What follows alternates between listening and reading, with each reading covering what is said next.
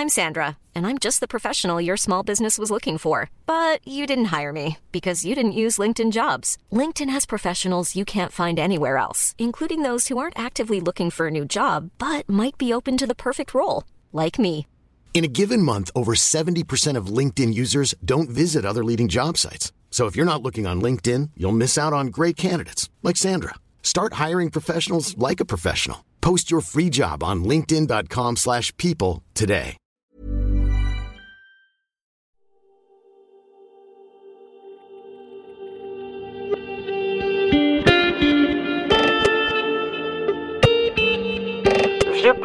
Délire de faciès. Le SDF ivre, 30 ans, qui a frappé au visage jeudi soir 21h15 un passant, 53 ans, sur le quai des Belges, n'a donné aucune explication à son acte une fois placé en garde à vue. Les 5 avenues. Le mari, sa femme et la bouteille. La police arrive à peu près en même temps que les marins-pompiers, jeudi, 22h45, dans un appartement de la rue de la Croix de Régnier. Une jeune femme, 30 ans, vient de recevoir au visage la bouteille que son alcoolique de compagnon, 32 ans, vient de lui jeter après en avoir bu une partie du contenu. Elle est emmenée à l'hôpital, il est placé en garde à vue.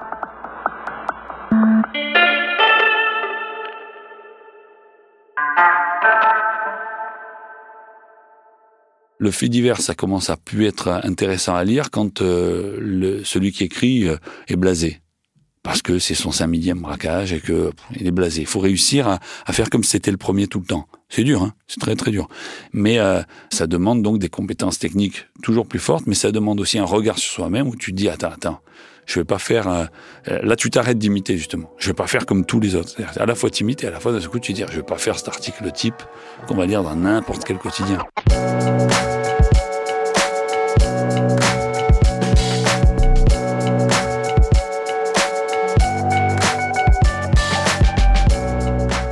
Problème du quotidien, l'avantage et problème du quotidien, l'avantage du quotidien régional, c'est que c'est la première source d'information, c'est de là que part toute information, et ça alimente tous les autres euh, quotidiens, nationaux magazines.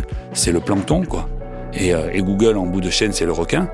Mais l'inconvénient, c'est que comme euh, il il y a un style d'écriture qui est un peu, euh, enfin moi que j'aime pas du tout, qui me plaît pas, pleine de lieux communs, parce que ça rassure. Un bon cataplasme sur une jambe de bois et euh, euh, quelqu'un qui se met au vert et à la cité phocéenne pour Marseille et le bon kaléidoscope de toutes ces expressions insupportables. Moi, mon combat, c'était de pas les mettre.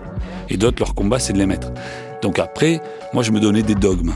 J'étais vraiment le Lars von Trier de l'écriture, quoi. J'étais plein de dogmes. C'est-à-dire, je m'interdisais un nombre de trucs incalculables. Et ce qui veut dire que tu te compliques la vie, mais que le résultat est toujours, euh, le plus souvent possible, euh, je dirais pas novateur, mais euh, différent.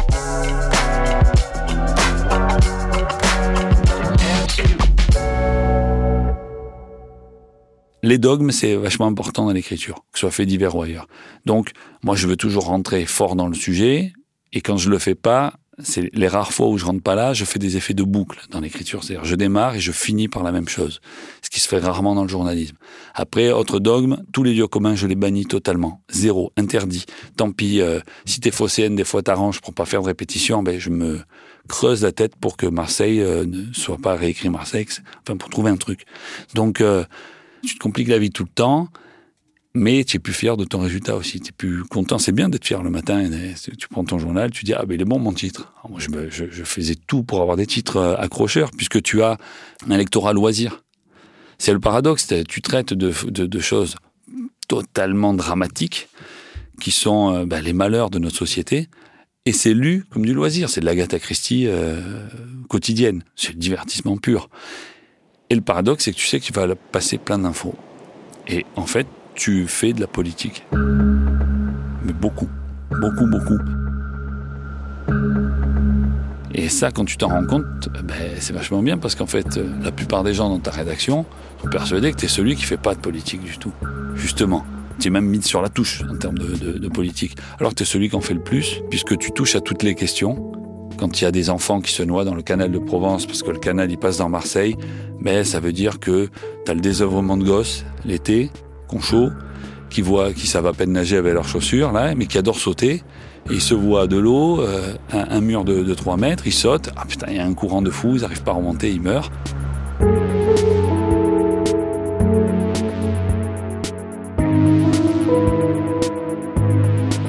Eh, ça veut dire que la sécurisation du lieu est pas bonne, ça veut dire que ces jeunes désœuvrés, ben, il fallait peut-être faire quelque chose, ça veut dire que un phénomène comme ça qui arrive tous les étés, ben, on ne trouve jamais de solution. Et finalement, les réponses à ce fait divers-là sont totalement politiques. Qu'est-ce qu'on fait de nos minots? Qu'est-ce qu'on en fait l'été? Donc euh, voilà, il y a, plein de, petits faits divers comme ça. Enfin, petits, là on parle de mort. Hein. Quand je dis petit, ça veut dire que ça fait pas le 20 heures, quoi. Il y a plein de faits divers qui, euh, qui ont un sens derrière. Qui ont... Alors, ça veut pas dire que le journaliste doit dénoncer la chose. Tu fais pas du j'accuse à chaque article, c'est ridicule.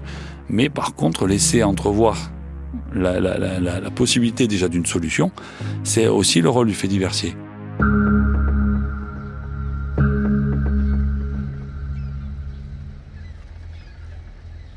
Parce que l'évêché, c'est une chose. Tu vas à l'évêché, tu regardes tes, tes flics quotidiennement, tout ça, mais ça devient une routine après à la fois agréable et désagréable. Alors, ce qui est agréable, c'est que moi, je traversais le panier après à pied. Je prenais le ferryboat, pour ceux qui connaissent, ça traverse un ferryboat avec l'accent marseillais, qui traverse le vieux port. Donc c'est un petit bateau, euh, donc tu es en bateau, tu vois le vieux port, tu passes par le panier, c'est plus belle la vie quoi, hein. c'est magnifique, tu arrives à l'évêché, euh, les gens sont gentils. Euh, moi pour me chambrer, il me mettait les musiques de Montana, mon directeur, qui reprenait du Yves Montand, et me chambrait avec ça, parce que c'est du Yves Montand un peu je veux pas dire low cost, mais un peu revisité, quoi. Et, euh, donc, on me chambrait un peu, donc c'est plutôt sympa. T'as le café, euh, ça, ça, discute. Puis après, il y a des moments, t'appelles et tu vas sur les lieux. Alors là, c'est la. Pour, pour, faire simple, comment on a les infos le trois quarts du temps, c'est les pompiers. Donc à Marseille, les marins-pompiers. Et là, les marins-pompiers, euh, il faut être. Le but du jeu, c'est d'être en tête de liste pour être appelé. Donc. Euh, les plus gros journaux, les journalistes les plus les mieux cotés du moment, euh, ceux qui sont serviles, ceux qui au contraire sont tellement durs que vaut mieux pas se les mettre à dos. Voilà, il y a différents critères et toi tu passes ton temps là-dedans essayer d'avoir une place. Moi je partais de très loin, il a fallu remonter petit à petit.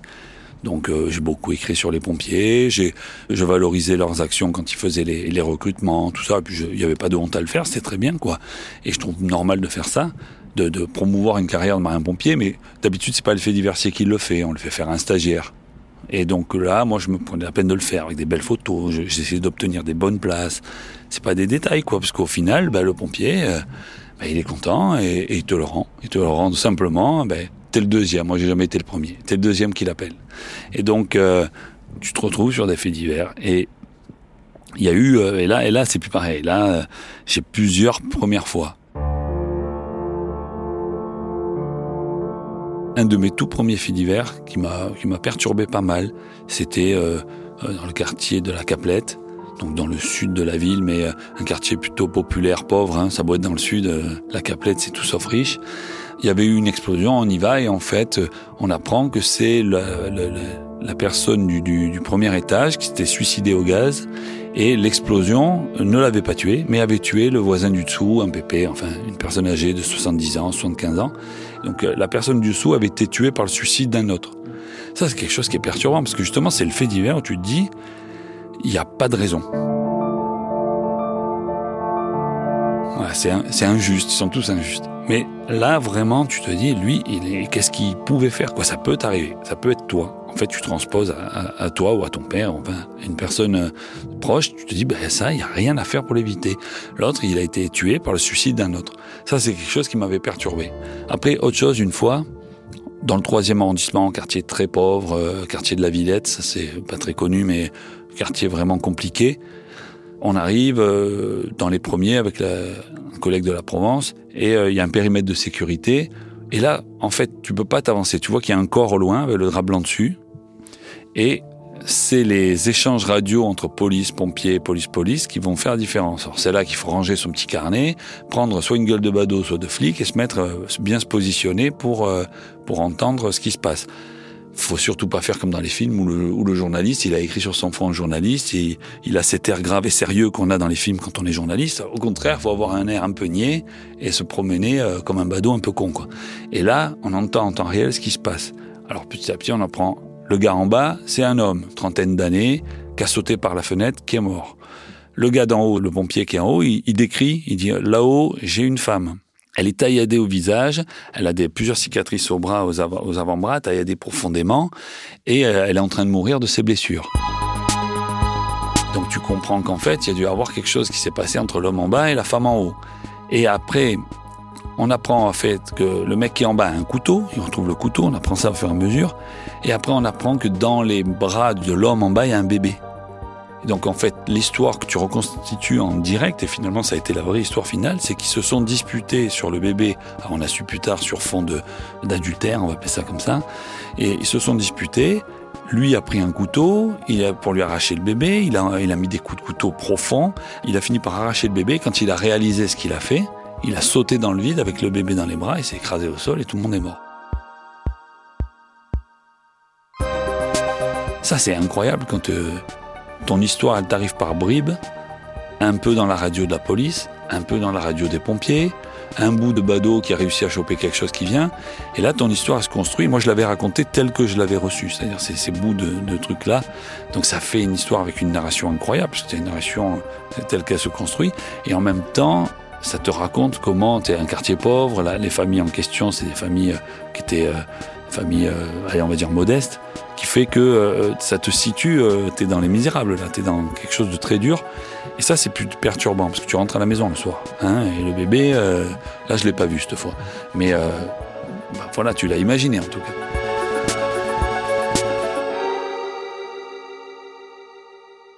Après, il y a les accidents de voiture. les accidents de voiture, c'est horrible. C'est juste horrible parce que c'est toujours injuste. mon premier accident de voiture, c'est sur l'autoroute qui va vers Aubagne. Je suis appelé dans les tout premiers, j'arrive avant la police, donc il y a vraiment à peine les pompiers qui sont là. Et là, là, je comprends que ça va être horrible parce que tu vois des traînées de sang, des traînées de sang sur euh, sur mes, c'est incroyable sur euh, sur euh, sur 30 mètres, sur 30 mètres. Et donc s'il y a autant de sang, c'est que c'est broyé quoi. Et tu vois, moi je me rappelle avoir vu, je pensais que c'était une chaussure, mais c'était pas une chaussure, il y avait un pied dans la chaussure. Et Là, pareil, bon, moi, j'ai jamais été un, friand. Je suis pas, euh, cherchais pas à me rapprocher des corps et voir ça. C'était pas mon truc. Ça l'est toujours pas, ça l'a jamais été. Et ce qui est terrible sur les accidents, c'est que tu vois ces voitures broyées, tu refais l'événement qui a pu se passer, tu sais qu'il y a des gens dedans, ils, découpent la disqueuse, là, les, les voitures. Ça, c'est vraiment, vraiment horrible. Et ça, tu le ramènes à la maison le soir. Ça, quand tu rentres, tu as ces images et elles restent, elles restent, elles restent. Et euh, très rapidement, quand tu es fait diversifier, il faut réussir à se dire bon, ben attends, maintenant, moi, quand je passe la porte, ça passe pas la porte. Et c'est un travail sur soi. Alors moi, je suis pas un champion du yoga et du pilate, mais franchement, je l'ai fait avant les autres, quoi. Sans les étirements, hein. Mais euh, tu fais un travail sur toi pour pas que ce soit là. C'est-à-dire, tu penses à autre chose. Parce que sinon, tu es broyé. Tu es broyé si tu penses trop à ça. Et il y en a, d'après moi, qui se, qui se laissent aspirer par ça.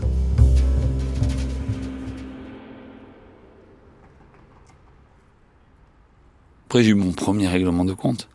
Et là, le règlement de compte, ça allait devenir euh, en moyenne de 1 par mois, même plus. Quoi, hein. Donc, euh, ça, c'est assez dur, parce qu'en plus, j'ai toujours eu un très bon réseau de cités, d'informateurs.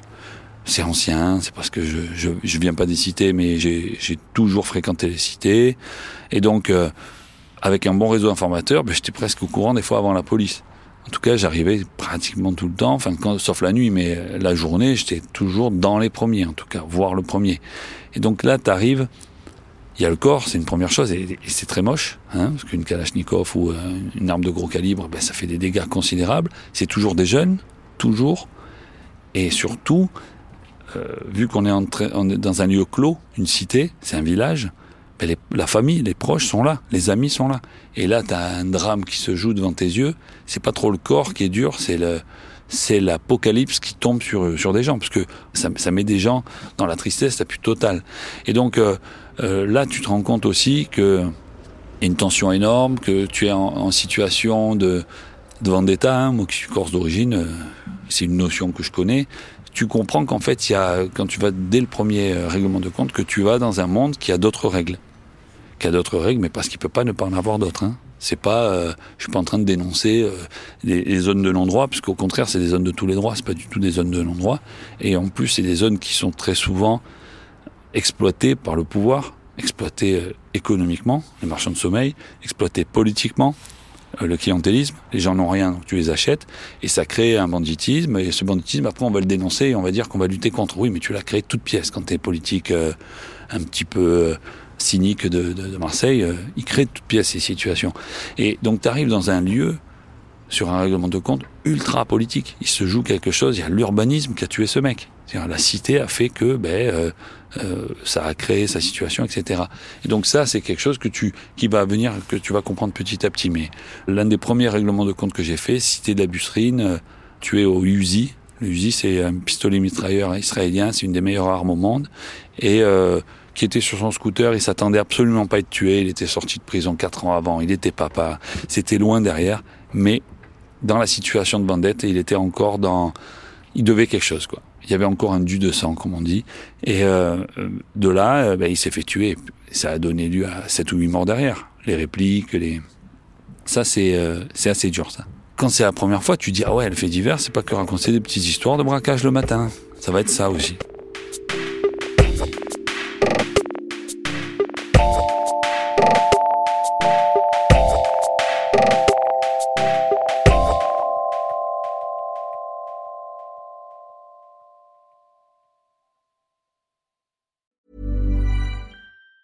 Even on a budget, quality is non-negotiable. That's why Quince is the place to score high-end essentials at 50 to 80% less than similar brands. Get your hands on buttery soft cashmere sweaters from just 60 bucks, Italian leather jackets, and so much more. And the best part about Quince, they exclusively partner with factories committed to safe, ethical, and responsible manufacturing. Elevate your style without the elevated price tag with Quince. Go to quince.com slash upgrade for free shipping and 365-day returns.